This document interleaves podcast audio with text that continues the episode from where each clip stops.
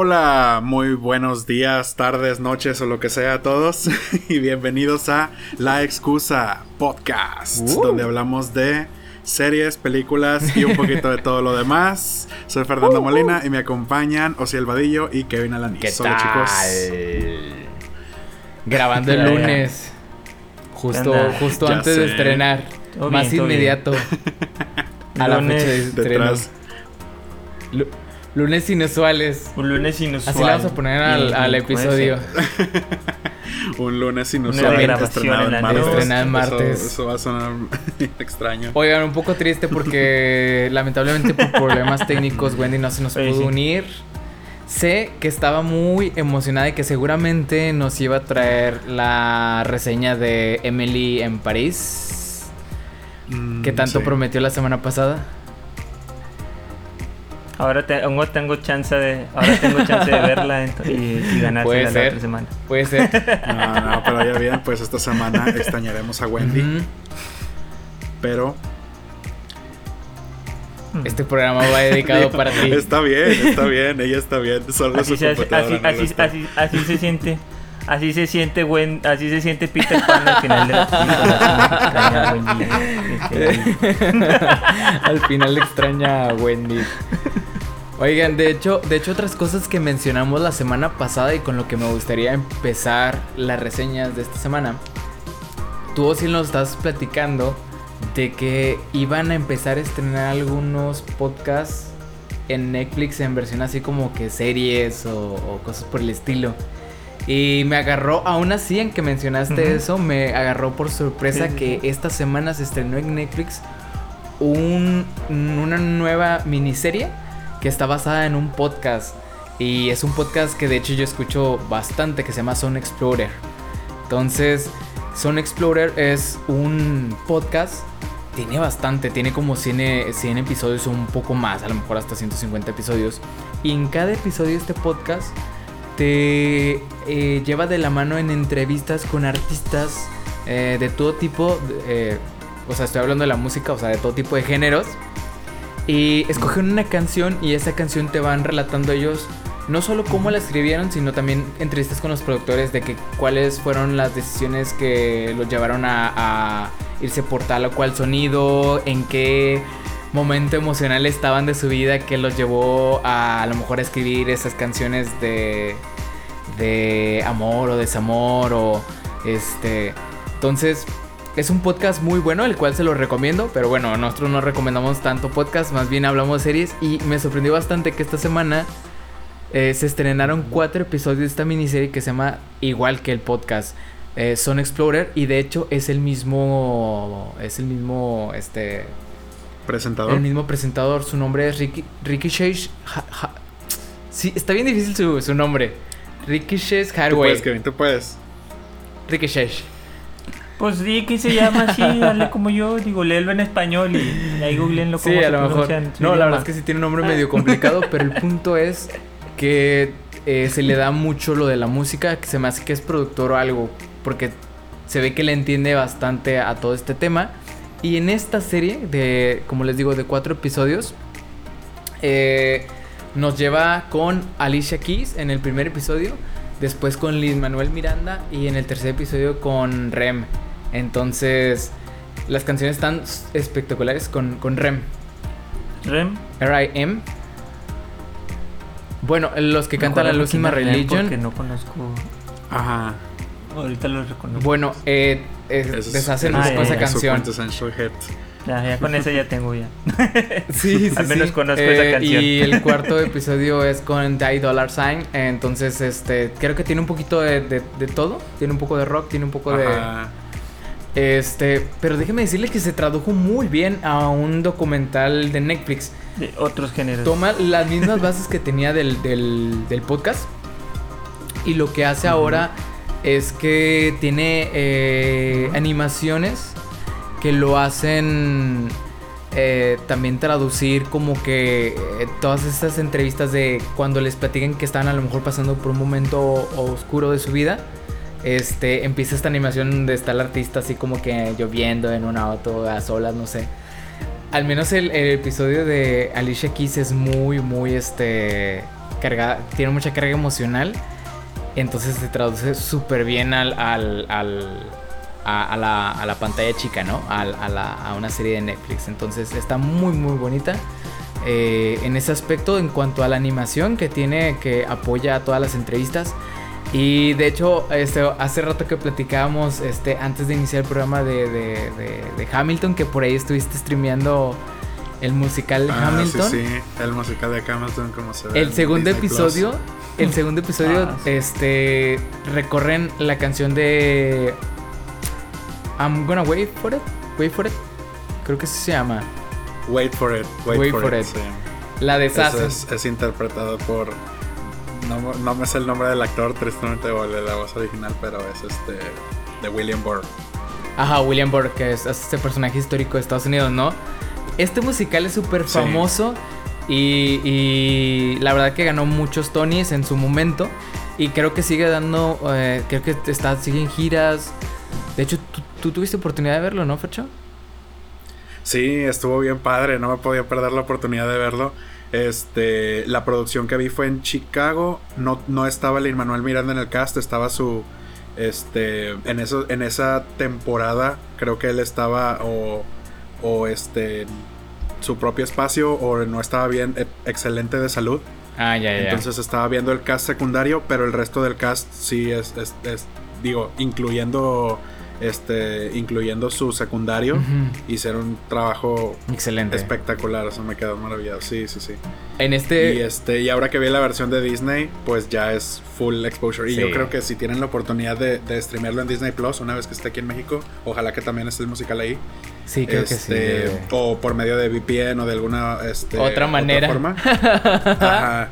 guiño guiño. guiño otras hay otras formas de ser está una muy manera. padre porque la versión que está en, en Disney Plus y que, que, grabaron y distribuyeron este es como si tú estuvieras en, en el escenario o sea realmente las tomas eh, se enfocan a la, a la, cara de los actores tomas desde atrás del escenario a las a, al, al, segundo piso que tiene el set entonces es una experiencia diferente mm. una verlo en, a un escenario que tienes la vista completa uh -huh. dependiendo de qué sí. lugar del teatro lo veas claro a, a una, una, experiencia más cinemática porque se acercan a los personajes cuando están hablando, enfocan y hacen tomas, pues obviamente de... de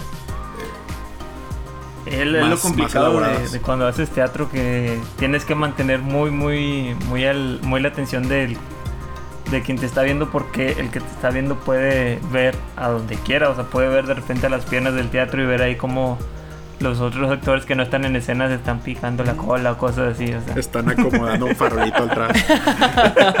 y, y, lo dices tú que estuviste en el mundo del teatro. Sí, me tocó varias veces ser el, ser, ser el, el que estaba en las piernas. Digo, Ay, espérate, ¿qué pasó? que digas tus líneas, Ociel, di tus líneas. Pon esa cosa horrorosa ahí. o verás. Bueno, pues déjenme decirles que en el segundo episodio de, de, de esta serie de Zona Explorer, este, eh, te, te, llevan paso a paso cómo es que llegó la inspiración para esa canción, las letras, en qué momento estaba, emocionalmente dónde estaba. Eh, después cómo la, el productor la tomó y, y, cómo le fue agregando música según las indicaciones de Manuel Miranda y esto cómo también se fue a traducir en un este en un musical porque también hubo un trabajo en el que esta persona dice, bueno, tú me mandaste una pista de un audio y hasta tiene ecos y tiene cosas como de, muy, muy complicadas que a la hora de a lo mejor un coro pues no la va a poder hacer tan, tan sencillo. Entonces, ¿cómo, cómo es, hubo esa transformación, esa adopción a, a, un musical? Entonces, está muy interesante, la verdad. Es una... Eh, me alegra ver que más, más podcasts se convierten en series de de Netflix o de Amazon y espero que pronto nos toque a nosotros. Michael Cera este, y Jonah Hill vayan separando cool. sus, Michael Cera. sus, sus, agendas para cuando vayan vayan a preparando porque y Peter Dinklage también vete preparando. Estaría chido. No, qué cool, qué cool. Y ese formato también de, de, de este, miniserie, serie documental o lo que fuera, parece que sí le encajó perfecto. Oye, espero que, espero que traiga más episodios al, al, al, a esta miniserie porque tengo, desde que empecé a escuchar este podcast, tiene yo creo que unos 2-3 meses que cambiaron de, del presentador, ahora, ahora es, una, es una chica, pero Este, quiero pensar que es porque está detrás de la producción de estas entrevistas este, más orientadas a la serie en, Netflix que, la, que el podcast, ¿no? Sigue siendo muy sí, bueno. Pues el podcast ya se está haciendo franquicia. Sí, exacto, exacto. ya se, ya se tiene que hacer ahí un poquito más de, de de división de funciones. La verdad es que está muy bueno. Los... Ya no es un one man show. Ya no es un one man show, exactamente. La verdad es que está muy bueno desde... Eh, a mí me gusta mucho este tipo de, de, programas de música que te deshacen un poco de que cómo escribían esa letra y como que humanizan mucho a los, a los artistas que van a ese programa porque por ejemplo Alicia Keys es una superestrella de pop y tiene muchas canciones que han estado así de que super hits pero también te dice de que, bueno, ese día la verdad es que no sabía qué, de qué iba a escribir. La verdad es que nos la pasamos toda la tarde ahí rayoneando la libreta a ver como que, que sonaba cool, como platicando, a ver como que qué es lo que te preocupa a ti en este momento. Y cómo escriben esa canción. Y yo siento que es algo con lo que yo también he batallado en algunos momentos cuando intenta escribir una canción. Entonces como que dices tú, bueno, sufrimos de lo mismo. O sea, no los hace... Sí. Y tampoco los productores, ni la gente que está metida en la música, o sea, que gana dinero de esto, este, como que los humaniza. Me gusta mucho escuchar que, que sufren de problemas mundanos como los míos. Pero eso, eso fue lo que vi, de hecho, este, ayer, me sorprendió ayer que estuviera, entonces eh, me aventé a los tres episodios así, casi en una sentada. ¿Ustedes qué tuvieron oportunidad de ver? Déjame, voy a, voy a seguir yo, voy a seguirle yo. Vamos a dejar pues. a ti como, como, como al final. Venga, Mire, tratando de, conectar, tratando de conectar un poquito las noticias, estaba viendo que van a hacer el primer podcast de cómic eh, en Spotify. Este va a ser para el personaje de Batman.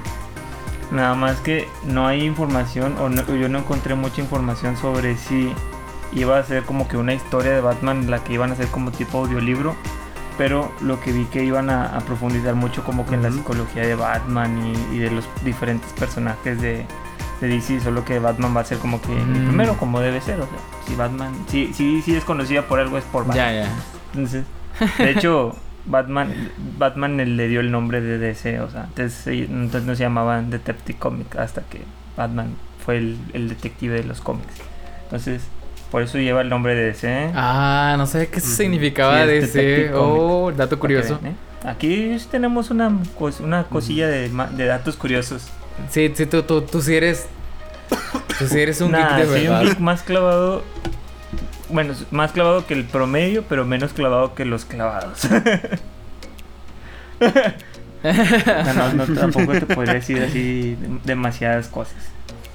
Un pardillo geek. Bueno, Nada más ahí, eso está, en producción, este, se está viendo ahí entre Spotify, Warner y DC Comic cómo se va a abordar. Entonces, Qué cool. ¿Y por qué les traigo esta noticia? Porque esta semana vi Batman, el Caballero de la Noche. Este es la, es la película que, es, que trajo Netflix esta semana. Por onceava vez. Y, y pues nada más, me gusta mucho esta película, entonces las quería traer. es una película de, de 2008, la he visto un montón de veces. Este, pues, ¿De qué trata? Trata de esta pelea Joker-Batman y el típico fuerza imparable, no, cosas así, fuerza imparable contra objeto inamovible y cosas así, esas cosas, esas típicas frases súper filosóficas que le ponen al, Joker pero que nunca las dijo. O sea, ese, ese sí Joker, este... Vivimos, en una sociedad. y le ponen la foto de, Vivimos en una sociedad. ¿Qué pedo? Está toda rara. este... Con el mítico Joker de Heath Ledger. Está muy bueno. De hecho, como que cada vez, cada vez que la veo me gusta más como que su actuación. Nada más tratando de desmitificar la, la, la actuación que tiene. Este, hay ciertas escenas que le, que le asignan el rol de que son improvisadas por él. algunas reacciones y no es cierto. O sea, por ejemplo, cuando va saliendo de, de, los ah, hospitales cuando están explotando. Este, Existe, ah, el mito de, que, de que él improvisó la reacción. Y no es cierto, o sea, si sí estaba planeado la, la, retarda de las bombas y, y, es, y, esa reacción del personaje. O sea, sí, sí hay, muchas, hay muchas cosas que, que, que pueden ser pues, improvisadas y otras que no. Por ejemplo, el aplauso, tengo entendido que ese sí lo improvisó él. Entonces, fue improvisó, sí, fue improvisado, perdón. Es que, una cosa es que sea buen actor y que haga lo que le piden muy bien. Y otra cosa es que de repente se salga el personaje porque tiene esa libertad, ¿no? De, hacer y deshacer como. Lo que. y con Christopher Nolan no sé qué tanta libertad. Christopher Nolan tengo entendido que no, es un poquito más estricto en cuanto a lo que quiere, porque pues sus películas son muy de. son muy precisas en muchas cosas. Pero siento que Batman y, el y sobre todo el personaje Joker como que se presenta, presentaba un poquito más. De hecho, el corto, ya ves que en la película hay un corto donde el Joker este, atrapa a un falso Batman. Este, y hace como que un video tipo terrorista. Ese lo hizo este el actor, este Heath Ledger, ese, video. Tipo, tipo terrorista. Sí, sí, sí. el señor tenía potencial, o sea. Y. Sí, sí, sí, ni modo. Se nos fue uno del, un, un señor con mucho potencial. También este dicen que se que se suicidó un poquito en base a por lo del Joker y no sé qué. Este hay que separar o sea el, el suicidio llega cuando está por estrenarse la película cuando la película se deja de grabar y luego está un año en producción o sea no fue por el no fue por el papel que estaba él ya tenía sus problemas familiares de atrás tiempo entonces fue una sobredosis accidental de medicamentos prescritos y ya. O sea, no fue porque se me haya metido super machina el personaje y no sé qué. Lo actuó muy bien, le puso cosas súper super fregonas, pero también, está llena de mitos humanos que lo glorifican. Entonces, es una actuación muy fregona. Para mí es el, el Joker que más me gusta, pero también está súper mitificado. ¿De qué va esta película? No les he dicho. este episodio se va a llamar Desmitificando al Joker. Desmitificando al Joker. Desmitificando al Joker. Nada, se tiene que decir, la verdad. Sí, sí, sí. O sea, la verdad es que lo que hay que reconocerle, hay que reconocerle y lo que no, pues no, tampoco hay que hacerlo un dios. Es más, creo que ni siquiera les tengo que decir de, qué, va esta película. Ya esta película ya tiene, ya, ya lleva 12 años. Trata del Joker. Hablar de cosillas. O sea, creo que hablar de cosas así interesantes atrás de la película también es otro, es, es dar, es abordarla de otra forma. Este, entonces, Digo, creo que, creo que se vale. Este. El personaje este de. de Batman. No me gusta. El, personaje este, de este Christian Bell. El Christian Bell de Batman no te gusta. Es un. Es un. No me gusta. O sea. Es que es Christian Bale. Y de hecho, y de hecho mira. Es que es Christian Bale. Tiene una forma de actuar muy buena, pero. Está bien. Exacto. De hecho, para los momentos dramáticos y eso es muy bueno. Pero no me gusta en las. En, creo que en algo que no, le aplaudo tanto a Nolan, que también Nolan es como que, para mí está como que ahí arriba con, con este... Steven Spielberg. ¿Cómo se llama este que estamos hablando Con Steven Spielberg. en la antesala, en la antesala de la casa de Steven Spielberg. Sí, pero algo que no le sale muy bien a, a, Nolan son las escenas de acción de combate cuerpo a cuerpo. Mm. Se nota mucho su inexperiencia en esto y más cuando empezamos a ver después películas tipo John Wick o algo así que lo que pueden llegar a ser unas, las, escenas de acción. Y cuando vemos, por ejemplo, el Batman de la Liga de la Justicia de, o de Batman v Superman, a mí ese Batman no me termina de gustar en cuanto a lo que hace pero físicamente y en cuanto a, y en cuanto a la, acción, coreografía. el Batman se me hace el mejor que ha habido. Sí, sí, sí. Mm. O sea, para mí ese es el mejor Batman en cuanto a caracterización y en cuanto a, la, acción que te lleva. Eso creo que es como que los puntos bajitos de, la, de esta película, como que las escenas de acción las sientes a Batman muy tieso. Si te checas el Batman de, de Batman v Superman, con la escena de acción donde pelea con como 15 pandilleros, es una es una máquina de, repartir golpes ese, ese Batman. Y es un y es completa, y es un ninja así de hecho y de hecho este señor parece que, acaba de salir de, su, de su clase de boxeo y salió medio medio atrofiado y se fue así a combatir. Entonces sí se ve medio tronco. Vamos a decir que tiene que tiene más movilidad que, el Batman de este definitivamente sí. Pero que ese Batman que no podía mover el cuello, ¿verdad? Y que tenía los pezones saltados. Ese era el, ese era el primer Batman. El, Batman de Batman Inicia. El, segundo Batman ya puede mover el cuello. De hecho, hasta te hacen el. Te lo señalan en, medio de la película. Está muy buena. Es, tiene temas interesantes este, filosóficamente hablando de. Pues, de del anarquismo, el, el que busca, el, lo que busca el villano de esta película, este, los métodos, este, es muy interesante lo que hacen con este Harvey Dent, que te muestran como que el lado malo y el lado bueno, o sea, personificando al personaje de dos caras. Está, está muy interesante. Vayan a verla esta película, por favor. Este, denle todo su amor. De hecho, la están viendo yo, yo la agregaría, en el yo top agregaría... de, o sea, de las más vistas en México. Al, menos ayer que la vi estaba en el top de las sí, sí. Y sí, de, seguramente. Yo agregaría un punto bien importante. Dale, dale, que es el, la música. La música de Hans Zimmer. La verdad es que esta es una de las de los proyectos que yo siento que acogió con mucho cariño y se nota mucho en su música y que es algo que le gustó mucho hacer, o sea, que es algo de lo que él se siente orgulloso y la verdad que ese señor en música es es este no le pide nada a John Williams, o sea, sí John Williams es la eminencia. Pero este. No, pero no, de hecho. Eh, a la hora de llevarte y de transportarte a una. a una. a una película o de, de, meterte a la película. En cuanto a música, no se queda así como. es, es de esas Em, de esa música que está bien eh, hasta el milímetro, así de que bien acomodada con la película, te lleva de la mano. De hecho, de hecho, a veces no sucede. De hecho, me, parece muy interesante que, como que el estilo de John Williams. No siento si, se, que se hubiera adaptado tanto a, Batman. Seguramente sí, porque John Williams es como que una eminencia en música, pero creo que este. ¿Cómo se llama este que dijiste? Ya se me olvidó. Hans Zimmer. Hans Zimmer. Creo que, creo que se, adapta, se adapta muy bien con el estilo de este de Christopher Nolan en sus películas. De Nolan, sí, ya Pues trabajó toda la trilogía de Batman, trabajó en Dunkerque, trabajó en Interstellar.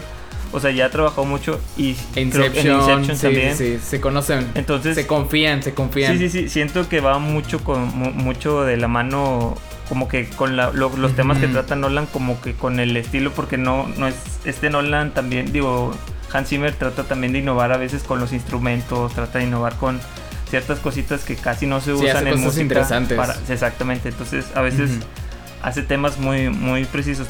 Como que John Williams es, es, es el maestro de hacer como que himnos de, del cine porque en eso sí no nadie le va a ganar su en, en, hacer como que toda la toda la música de, Star Wars como que ya es emblemática lo, la música yo siento que, que, este John Williams domina mucho lo que es la magia lo que es eh, momentos mágicos momentos que son épicos y mágicos. O sea como lo podrá hacer un, un, Harry Potter, como lo podrá hacer a lo mejor un Jurassic Park, como que esto es mágico, esto es, esto es una fantasía. El, La fantasía su música, como que siento que ese es su fuerte, ¿no?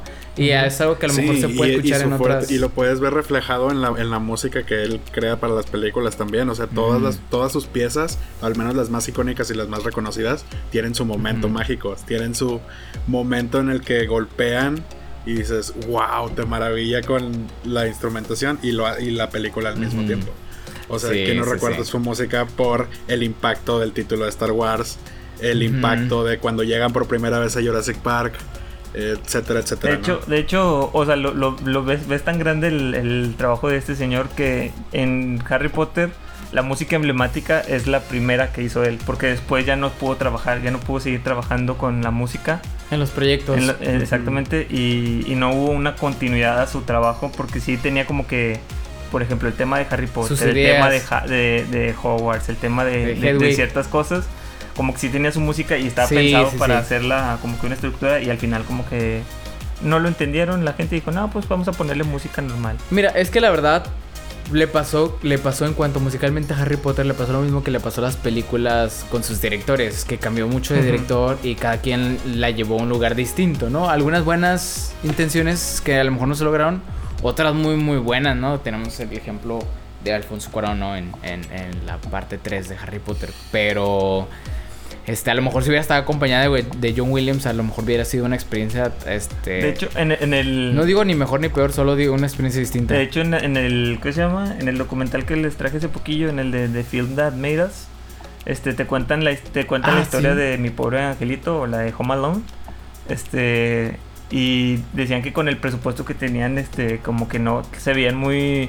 Ni de chiste, completaban ah, a, John, Williams, a ver sí, si quiere. Y que se las aceptó. Dije, sí, voy a trabajar casi gratis con ustedes, pero yo les traigo la música. Y decían que cuando ponían la, ponían la película en sesiones de prueba, Este, y para ver las reacciones, porque todos hacen eso, es como que, a ver, vamos a ver, esta es, esta es como que la escena más o menos cómo va a ser, nada más faltan algunos detalles de producción y agregar cierta toque de música y que no sé qué. Que no, como que no, como que la gente no se ganchaba y es como que, ah, no, o sea, pues está X tu película, o sea, no es tan buena. Y ya cuando lo agregaron con la música de John Williams, como que cobró todo el, todo el sentido de que, oye, esto ya es mágico, esto es, te transportaba a la Navidad. Esta es una película navideña sí, y así. Sí, es lo que voy a decir. Exacto, o sea, como que te transportaba a esa época, a esa época del año donde todo es, todo es mágico y todo es bonito y blanco y todo eso. Entonces, sí, sí, sí te, sí te dice mucho de como que un buen compositor puede o tirar o levantar mucho una película. Entonces es muy interesante también el, tema musical en las películas. Y esta película no se queda para nada atrás. Ya regresando al tema de Batman. Porque no fuimos divagando Por supuesto, pero antes estábamos y estábamos contrastando, hicimos todo ese paréntesis de John Williams, de John Williams para contrastarlo con ah, Hans Zimmer, ¿no? ya, ya no acuerdo por qué. quizás su especialidad este que, que, Hans Zimmer a lo mejor y esta es mi opinión, no, no tiene la misma especialidad mágica de John Williams, sino que se adapta a la intriga y se adapta a, lo que hace única cada, cada película. Porque Hans Zimmer yo creo que hace obras más diversas, más eh, enfocadas al, tema o la dinámica que, el feeling que claro la película. Y eso es lo que Hans Zimmer hace muy bien. Son obras más atmosféricas. De hecho, lo puedes notar este, mucho en sus trabajos, porque tiene trabajo, por ejemplo, en El Rey León que en el Rey te sientes completamente. De hecho, creo que tuvo ahí problemillas legales con gente de, la tribu, de las tribus africanas por, por apropiación cultural y ese tipo de cosillas. Por el, la apropiación, sí, de los instrumentos y todo eso. Porque realmente no es. Este. O sea, fue hecho con librerías de instrumentos y cosas así, ¿no? Exactamente, o sea, pero sí, John Williams sí es un maestro para, para meterte en la, en la experiencia de, de, la atmósfera, para hacer atmosférico. Este John Williams siento que hace más jingles. Sí, sí, sí. tiene, tiene, su tiene su concierto en Netflix para verlo. Ah, ah, cierto, sí, sí, sí. Hans Zimmer. Sí. sí. sí, Pero bueno, al menos si, si lo quieren ver en una película, o sea, realmente experimentar una película, que mejor que El Caballero de la Noche, que, que, es sí. con mucho cariño. Que en la, la película sí te hace sentir, uh. sí, te, sí te tensa de repente, o sea, como con la escena va, va muy bien de la mano, o sea, la fusión que tienen ahí. También es parte de la magia del editor de, de Nolan, o el que haya trabajado, la verdad no sé quién haya trabajado. También uno, uno de los puntos que les comentaba fuera de, fuera de la grabación, eh, a partir de esta película, porque esta, película fue junto con Iron Man como que los que impulsaron el nuevo, la, época del cine de superhéroes. El cine dorado de, los, superhéroes. o sea, como, como que fue, en, empezó en los 2000 con las películas de Spider-Man y de, y de X-Men Luego como que se bajó un poquito o empezaron a bajar mucho de calidad las películas de superhéroes. Y cuando empezaron a subir otra vez hacia, hacia lo que traemos, tenemos hoy en día fue con la de Iron Man por el lado de Marvel y Batman demostrándonos que se puede hacer buen cine eh, con películas de, de, cómics. Porque Iron Man fue como que el inicio de, un, universo que es algo completamente diferente a lo que se enfocó DC, que fue como que vamos a hacer películas de calidad. O sea, tal vez no tenemos un universo cinematográfico estable, pero vamos a hacer buenas películas. Que después hicieron Green Lantern y fregaderas de esas que pues no sirven para nada. pero sí, es que tienes tiene... el mercado Ajá, exacto. Exactamente, están viendo el mercado infantil que les está ganando Marvel y dije, vamos a competirles con algo. Y a partir de ese año ya se, se rompió la categoría de, de, las nominaciones a mejor película. Antes de esa película solo se puede nominar cinco películas y por la presión de ese año de que nominaran a partir de esa, película, este, de ese año, este, ya se permiten máximo 10 nominaciones. Digo, también para darles como que la palmadita en la espalda a los fans de que, ok, ya vamos a reconocerlo. Pero sí, fue como que un antes. Si no hubiera sido por Batman, El Caballero de la Noche, no. A lo mejor nos hubiéramos tardado más en que, por ejemplo, el año pasado Black Panther hubiera estado nominada. Sí, posiblemente Black Panther ni siquiera hubiera estado nominada si no hubiera estado por, por Batman. Entonces, de nada Marvel. Por que abrió un Marvel camino. tiene que agradecerle a DC su nominación a mejor película. no, Pudo haber sido, pudo haber sido. sido. No, digo, no era la más, la más favorita ese, ese año, o sea, la verdad. No era como que todos dijeran, no, va, o sea, o gana esta o Black Panther, o sea, no, no era el top 2 o 3, o sea, si estás medio abajo. Era, era el voto popular, era, era la propuesta popular. Ya ves que ese, ese año quisieron hacer la de el Oscar a la película más popular o algo así, haciéndola más tipo popular. Kid Choice Awards. Es como, me da mucha risa porque. sí, ya nada faltaba que les, les embarran el slime, ¿no? Verde.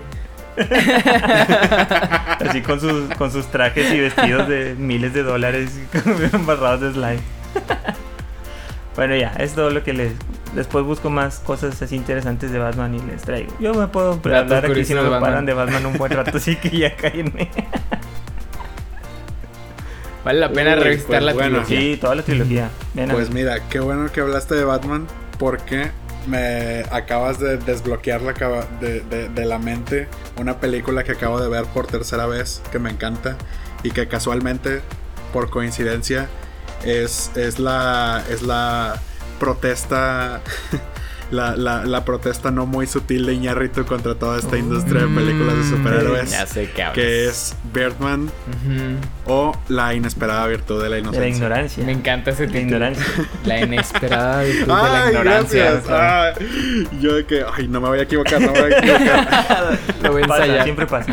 La inesperada virtud de la ignorancia. Es ah, como que, como la conoce el mundo y como, como Iñarritu quiere que se llame.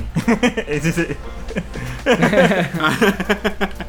Exacto. Sí, de hecho, ese es el, ese es el, ese es el juego que tiene en, la película. O sea, es lo que la gente quiere y lo que él quiere, este, lo que él quiere ofrecer, ¿no? Al cine. De su, de su visión. Y, ese, y es como el tema principal de la película también, ¿no? Que es de este actor que está debatiéndose en, oye, le doy a la gente lo que quiere y me hago millonario haciendo secuela tras secuela de estas películas de superhéroe que rechacé. Robert o Downey trato de probarme a mí mismo con... Robert Downey Jr. Robert Downey Jr. Sí, de o trato de probarme o trato de probarme a mí mismo con, con, ideas originales para demostrar que soy un artista de verdad, ¿no? Y la, y la exploración de este personaje en cuanto a si es un deseo genuino de hacer arte o si es egocentrismo y el cómo esto va evolucionando en su mente hasta básicamente volverlo volverlo loco, ya que empieza a ver en su vida diaria el reflejo de la obra que él mismo está creando. Este que bueno, es una adaptación en la historia, pero aún así, este, es una película increíble que la recomiendo a todos. Este, algunos dirán que es aburrida, pero no es aburrida. no, no, no es aburrida. es un eh. hecho, es un hecho. Tiene muchos personajes muy interesantes, algunos personajes que están diseñados para hacer para que te caigan mal y para que después los entiendas. Personajes que no quieres entender. Este y hechos que te toman por sorpresa y, y en realidad es una exploración de los personajes. En lo, que sí es la película es lo que hace muy bien. Y al mismo tiempo un increíble trabajo de cámara que no se puede dejar por atrás, que muy probablemente es lo que más puntos le dio este ese año que se ganó cuatro Oscars. de cine y ese año. Sí, sí, sí. Porque la película está al estilo de plano secuencia hecho por, hecho por pues otro, por otro mexicano, el Chimbo Lubeski, que nunca había escuchado el apellido Lubeski tanto en México. no suena muy mexicano Desde ese entonces. ¿Sabes que Yo también quiero dar un dato curioso de esta película. Y es que el baterista que aparece en, en algunas de las secuencias de la película como este tipo fantasma, por así decirlo. Es, es, un baterista que está ahí tocando un tipo jazz con, con nada más con sus, con sus este, tambores. Es también mexicano, es un, es un chavo mexicano ah, que, que sí. también estaba ahí. De un concierto aquí en Monterrey y me, arrepiento porque no lo fui a ver. Oye, está, tiene mucho poder. Ojalá haya sido casa llena. Ojalá hubiera sido casa llena, ajá, exacto. Donde quiera que estés, chicos, eres de los grandes. Sí. Por supuesto, de los grandes. Ya para que, ya para que salgas en una de esas este películas, este, ya eres, ya eres cierta cosa, o sea, no, no eres cualquier, cualquier, cualquier menso. Y estás ahí codeándote con este, ¿cómo se llama? Ah, siempre soy muy malo por Michael Keaton, con Emma Stone, con, con Michael Keaton, con Emma Stone. o no me acuerdo cómo se apellida. Gal Que ahí es un personaje muy interesante porque él suele hacer muchas comedias. Es, un, es un. suele ser como esta este, Melissa McCartney, que es como que el gordito cagado. O sea, como que siempre tiene ese personaje y, ahí no. Ándale. Ahí sí tiene como que un cierto y, y, como Melissa McCarthy, como bien lo dices, a veces hace cosas de dramas que le salen bien. Y en esta película le salió, le salió bien. No es, no es que ellos no quieran hacer cosas serias, es que está el, está el cliché del gordito cagado. Entonces, por eso agarran esos papeles. O sea, normalmente personajes serios se lo dan a mm, personas de edad y eso. O sea, es, raro el personaje como que vamos a darle un personaje serio a un gordito. No pasa mucho. Es como que incluso en las películas de pasadas en hechos reales ves al, protagonista todo gordo y, y, te ponen de actor a Ryan Reynolds. Como que no, o sea, este señor en su vida ha hecho un abdominal y pones al señor más marcado que tienes en Hollywood disponible a, a interpretarlo. No, señor. O sea. Entonces pones a Brad Pitt a que te. Sí, también no odiemos a los gorditos cagados del cine porque también son lo que les ofrecen. O sea, es como no, no odiemos a los, a los afroamericanos que hacen de esclavos porque también a veces son los personajes que les ofrecen. O sea, no. También por ese, por ese lado también entiendo a veces la inclusión a, huevo de meter personajes afroamericanos en, en otros lados, porque sí, o sea, la verdad es lo que siempre les han ofrecido. Las oportunidades. O sea, pero pues ya es como que pues vamos a abrir la industria, vamos a hacer que, o sea, vamos a hacer historias nuevas, que personajes de cualquier raza y ya, simplemente. Entonces ya, ese es mi punto de vista. Vamos a ver, ¿qué más dice? vamos a ver, estudio 2. Birdman. no, no, no, ¿qué más dicen? venga, venga. Oye, Birman también tiene un buen guion, no hay que dejarlo tampoco de un lado, que también este Ganó, ganó, ganó mejor guion. Eso no me acuerdo. Porque normalmente la película que gana mejor película gana mejor guion. Pero no recuerdo ese año si ganó. O sea, si tú. Sí. Sí, mejor guion. Mejor guion original. Ah, entonces está bien. No, sí, sí. Mejor guion original, mejor película del año. Eh, eh, logro del director y logro cinematográfico. Sí, sí, sí. Que fue película, película, dirección, fotografía y guion. Para los que no entienden el lenguaje mamador de Kevin. yo porque lo estoy leyendo, digo, este, e, ese, año yo creo que, el que debía haber ganado el, mejor actor también debió haber ido para Michael Keaton. Michael Keaton. Para mí se lo merecían mucho. Y, se voló la barra. La verdad es que, la verdad es que este personaje le quedaba como anillo al dedo. Porque Michael Keaton, como lo mencionábamos, fue alguna vez Batman. Y la verdad que fue uno de los Batman que, debutaron, ¿no? O sea, debutaron el personaje que no se había llevado tanto al cine. Creo que fue la primera vez que se llevó al cine. Sí, sí, sí. Bueno, sí, al cine, porque estaba la serie de, de televisión de John Wayne creo. De los no, no, no, 60, de Wes 70, Sí. Ah, no me acuerdo cómo se llama. Ya estoy confundiendo todo. que ya se estrene de French Dispatch, por favor. este, no, este capítulo se llama O si confundiendo nombres todo el, todo el episodio. este. Creo que se llama Desmitificando el Joker. Entonces, sí. Sí, sí, sí. ¿Qué estamos diciendo antes de esto? Sí que, Manuel Lubowski, ah, Manuel es el, lo mejor de... Ah, sí, sí. es el baterista que, que interpreta bien la, la música de, de Birdman. increíblemente memorable las, las, este, las escenas. O sea, hay muchísimas, digo. Puedo, puedo pasar por mi mente la película y acordarme de una escena diferente cada vez y decir, oye, no manches, esta es de mis favoritas. Tiene, tiene mucho eso. y, y, a veces no, no se te acaba en la vista. Tiene, tiene mucho eso de, de veras, como, como es una historia bastante continua y parte de, la, parte de la dinámica de la película es que todos estos, no, traumas, pero todos estos, todo este estrés, todas estas tareas, todo este... Eh, todos estos conflictos le vayan pesando y pesando cada vez más al personaje.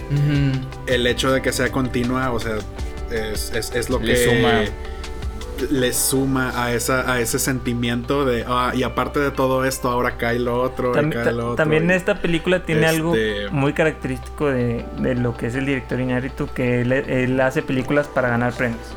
Que él a veces toma decisiones que van ah, a favorecer más hacia ganar un premio que hacia lo mismo de la película. Entonces por eso dicen que el cine de Iñárritu es muy, muy mamila. Porque está hecho para, para eso, para concursos. Mm. Entonces, a veces sabe lo que le gusta a la academia y lo que le presenta. Y, no, lo, niego para nada.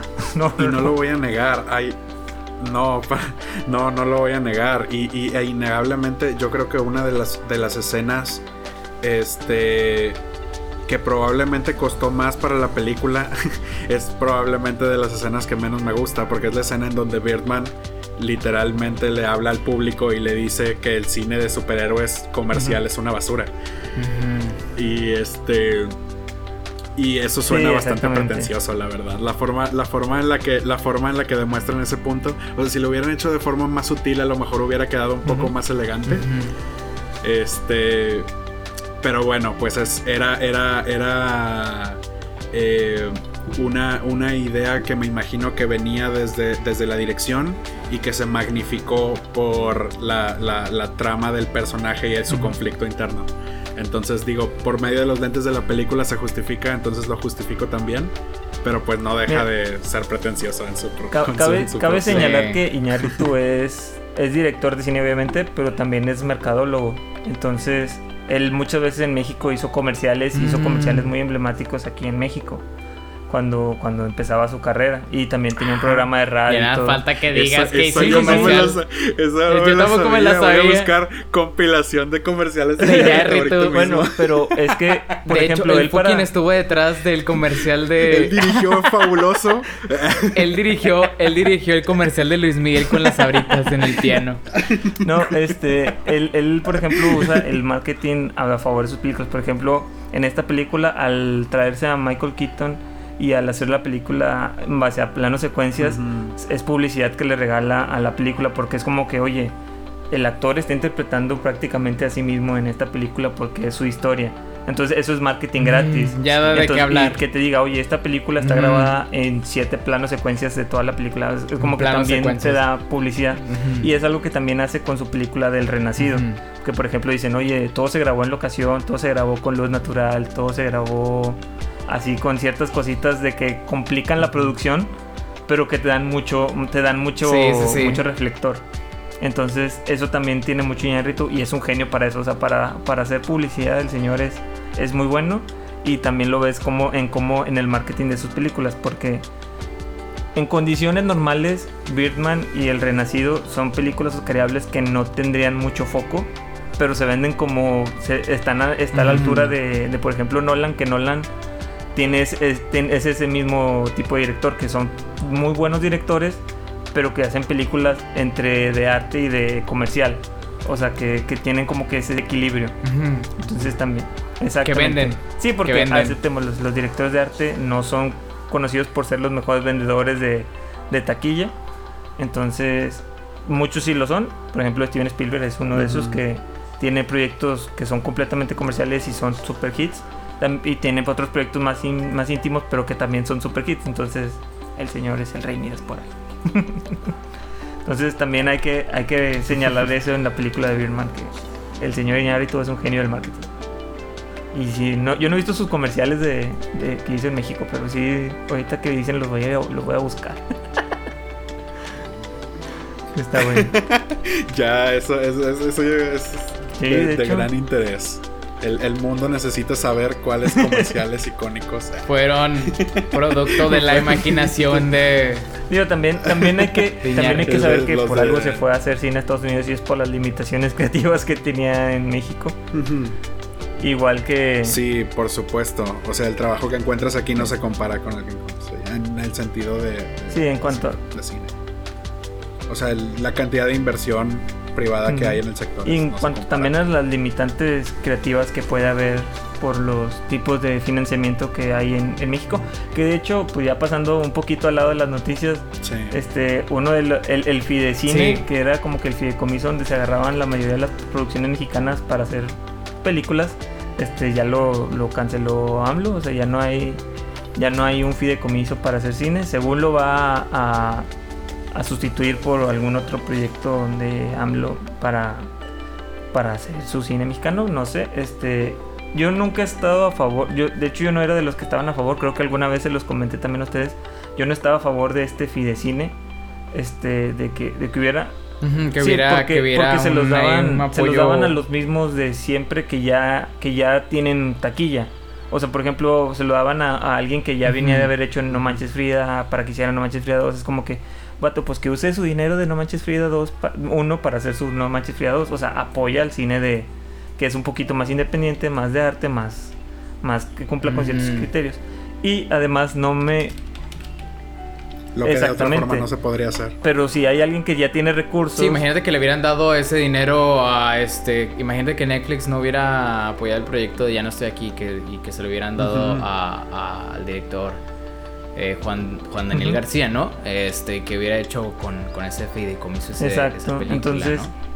Para mí sí, sí va a ser mejor lo de la inversión privada y también en parte le dudas un poco porque también las productoras a veces es cuando le meten mano, es como que oye, es mi dinero, pues yo le voy a meter mano a, tu guion. Y digo, también puede ser. Claro. Pero creo que es más una limitante, como que por ejemplo, creativa de que, oye, un productor no quiere que ponga ciertas cosas o ciertas marcas o lo que sea.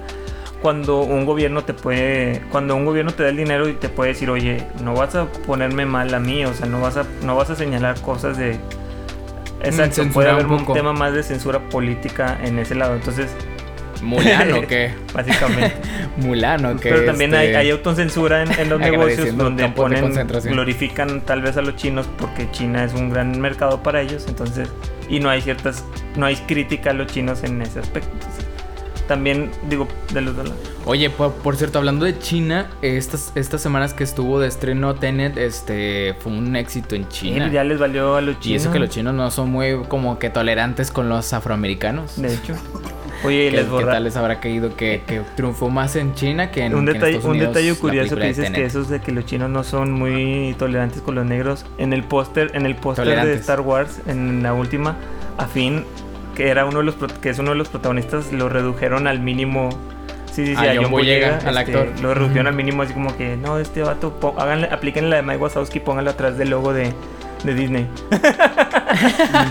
ocultenlo lo más posible. Entonces sí los chinos no son precisamente los más inclusivos en ese aspecto. Pero bueno nada más era un paréntesis. Oigan, también quería, quería traer a su atención que se estrenó el tráiler de las brujas y ya habíamos platicado por allá de agosto, yo me acuerdo, de que nos agarró un poco por sorpresa que estaba ya terminada y ya a punto de estrenarse casi.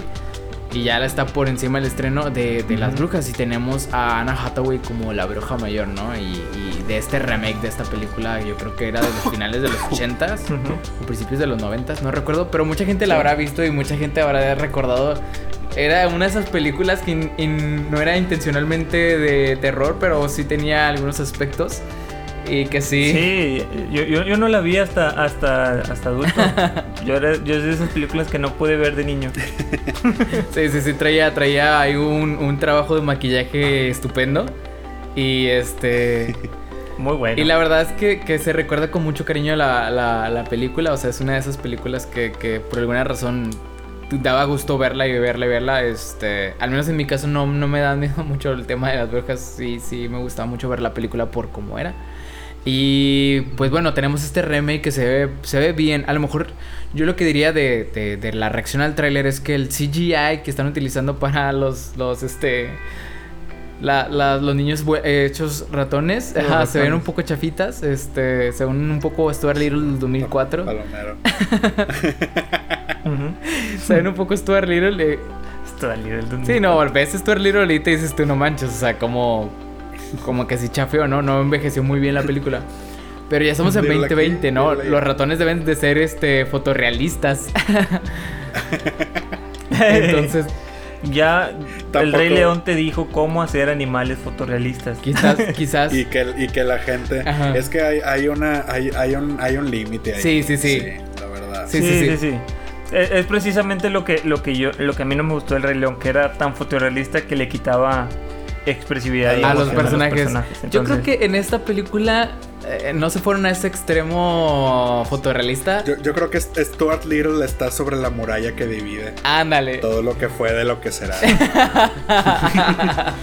ya cuando, cuando le pones ropa. Pero cuando se la quitas. Ay, Cuties 2. Stuart Little version. Este, no, pero, pero sí, el, yo creo que el, quizás por el hecho de que se va a estrenar en, Disney Plus, el, la película de las brujas, entonces quizás le quitaron un poco de presupuesto al, al CGI, el CGI, al CGI que utilizaron. Al CGI. Entonces, probablemente por eso se ve como que más de película directo a la televisión que de, película al, cine, ¿no? Y que creo que tiene muy buena... Una lástima que se vaya a estrenar hasta, hasta el 19 de noviembre aquí en, Latinoamérica. porque ya, ya, ya, habrían pasado las fechas de Halloween. Sí, ya habían pasado las fechas de... impulso de la película. Sí. De hecho, es película de, de, de temporada.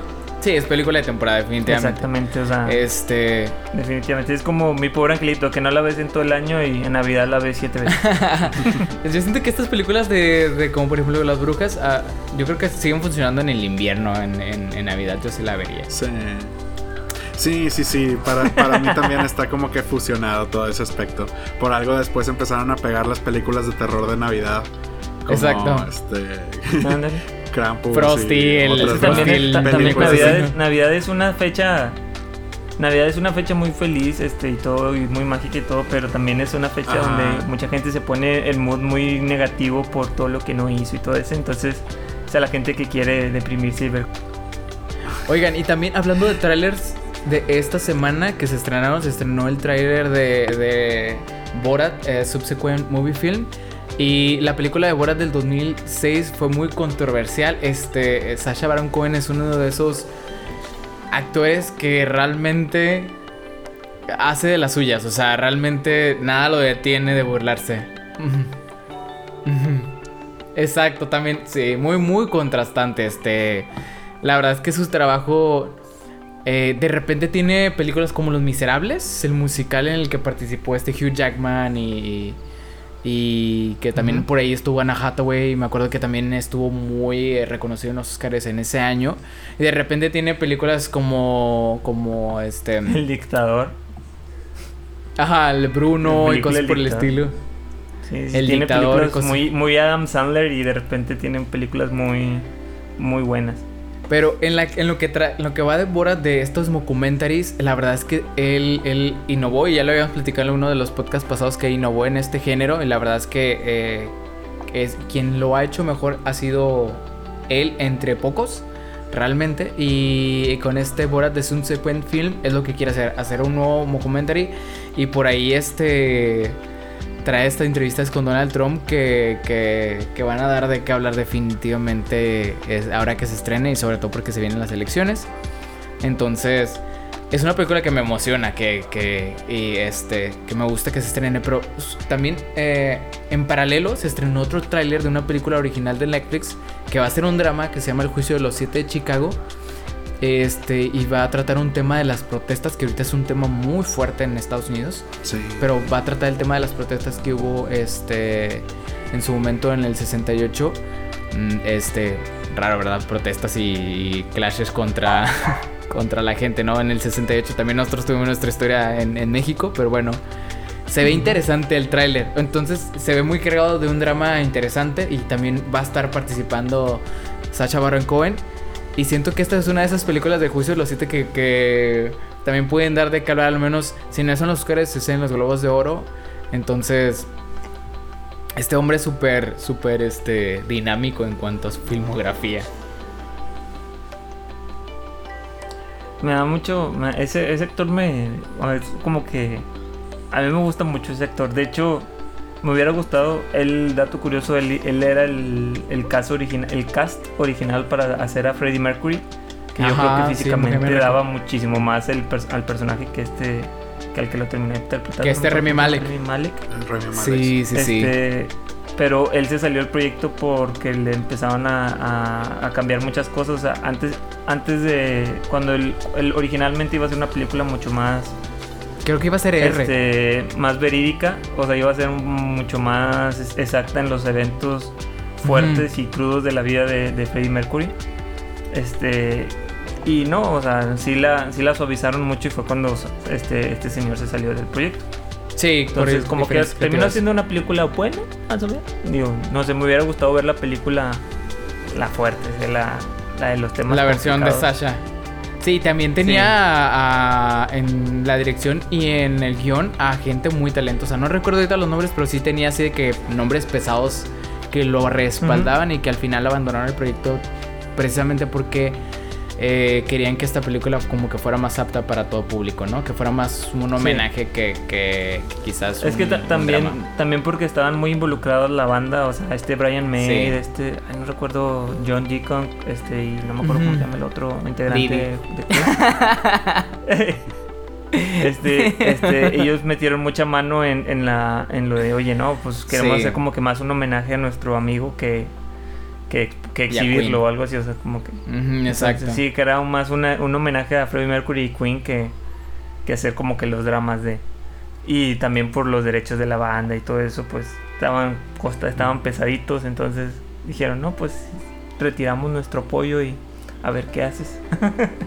Oye, ya hablando de, de, de, gente que se suma y que se baja de proyectos, oye, ¿cómo este Jamie Foxx esta semana este se suma de regreso con un personaje que ya ha llevado a la pantalla grande que es Electro en el universo de, Spider-Man del MCU. Sí, sí, Hay muchas teorías de lo que de lo que va a ser porque es, el mismo personaje que ya interpretó en la segunda en la segunda encarnación de Spider-Man del cine. Entonces dicen que sí que va a ser lo mismo, dicen que lo que va a pasar es que con la serie de de WandaVision, este, que se va a abrir ya lo, que es el multiverso en Marvel. Y que van a mm. traer la versión de, de, ese Spider-Man, lo van a traer aquí y van a empezar a, Es como que empezaron a escuchar lo que quería hacer DC con Flash y los multiversos y todo eso y de traerse personajes de, de otras películas de Batman que había habido. Y, fue como que el, contragolpe que quisieron hacer. Fue como mm. que, oye, nosotros también tenemos nuestro multiverso y todo eso dicen muchos que fue por eso, porque no, no suena a una decisión que haya sido pensada, suena, suena a respuesta. Esta decisión sí suena mucho a, respuesta. Porque últimamente quien estaba haciendo ruido en cuanto a películas de superhéroes era DC. Y ya llevaba mucho tiempo así de que el, que el que hacía ruido y el que marcaba la tendencia en cuanto a superhéroes era DC. Entonces es creo que, Es que la verdad es que traían, traían la... En, eh, en la versión del MCU tenían... Tenían eh, eh, Endgame y este... Y fue como un boom, ¿no? Todo, todo, cómo culminaron toda esta, toda esta saga. Pero y luego de repente llegas así de la nada con un Joker y pum, hasta nominaciones al Oscar y así, ya está. Dice tu nombre, o creo, sea. Creo que, fue lo peor, creo que fue lo peor que le pudo haber pasado a, Marvel ese año. O sea, que el día, el, el año que cierras como que tu. Tu, tu, que tu, tu universo, tu megaproyecto, o bueno, que lo cierras entre comillas, o sea, que como que terminas esa fase, que ese año eh, de, con una película de un solo personaje te hace un boom casi, o sea, para equipararse así de que contigo, o sea, que te dice, oye, ahí, ahí está mi película de 20 millones que le compitió al tu Portugal la tuya de medio millón. Ajá, creo Que sí, fue, fue, un golpe importante para, para el orgullo de, Marvel y, y, también fue como que un dice de que, oye, también nosotros tenemos con qué, con qué hacer. Nuestros personajes también son interesantes. Definitivamente. Mira, a todo mundo le gustaría, definitivamente a mí me gustaría ver a un Andrew Garfield, a un Tobey Maguire y a un Tom Holland juntos haciendo una Estilo versión de multiverso. Me gustaría ver a un Tobey Maguire enseñándole a Tom Holland a ser Peter Parker y a un Andrew Garfield enseñándole a Tom Holland a ser un Spider-Man. Un Spider-Man, un mejor Spider-Man. Eso me encantaría. Para mí, Andrew Garfield es el mejor Spider-Man. Enseñándole a patinar.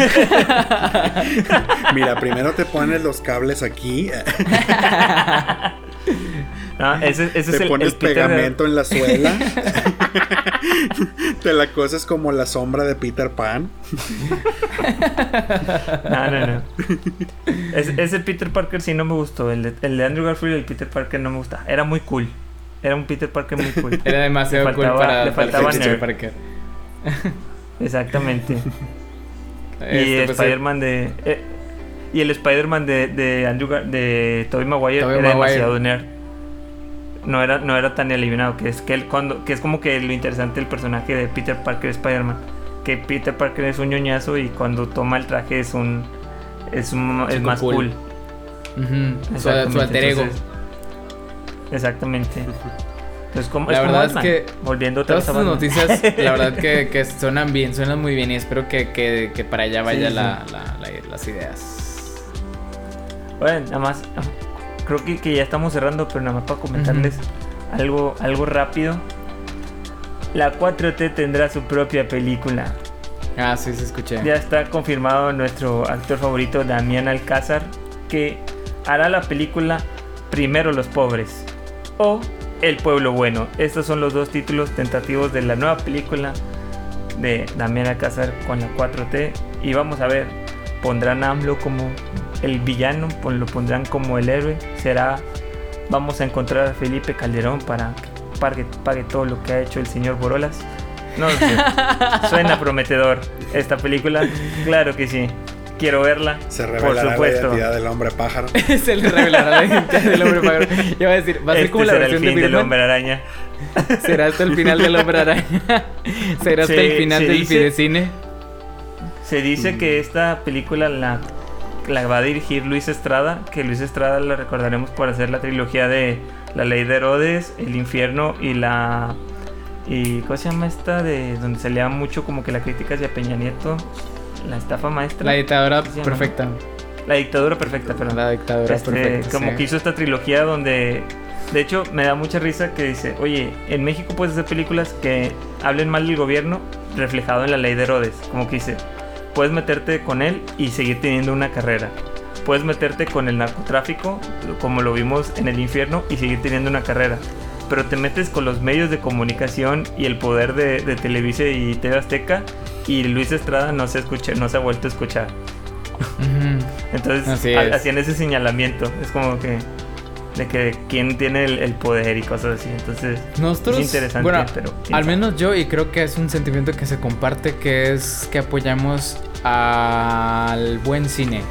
Al buen cine puede ser un cine de izquierda, de derecha, de arriba, de abajo, de pobres, de ricos.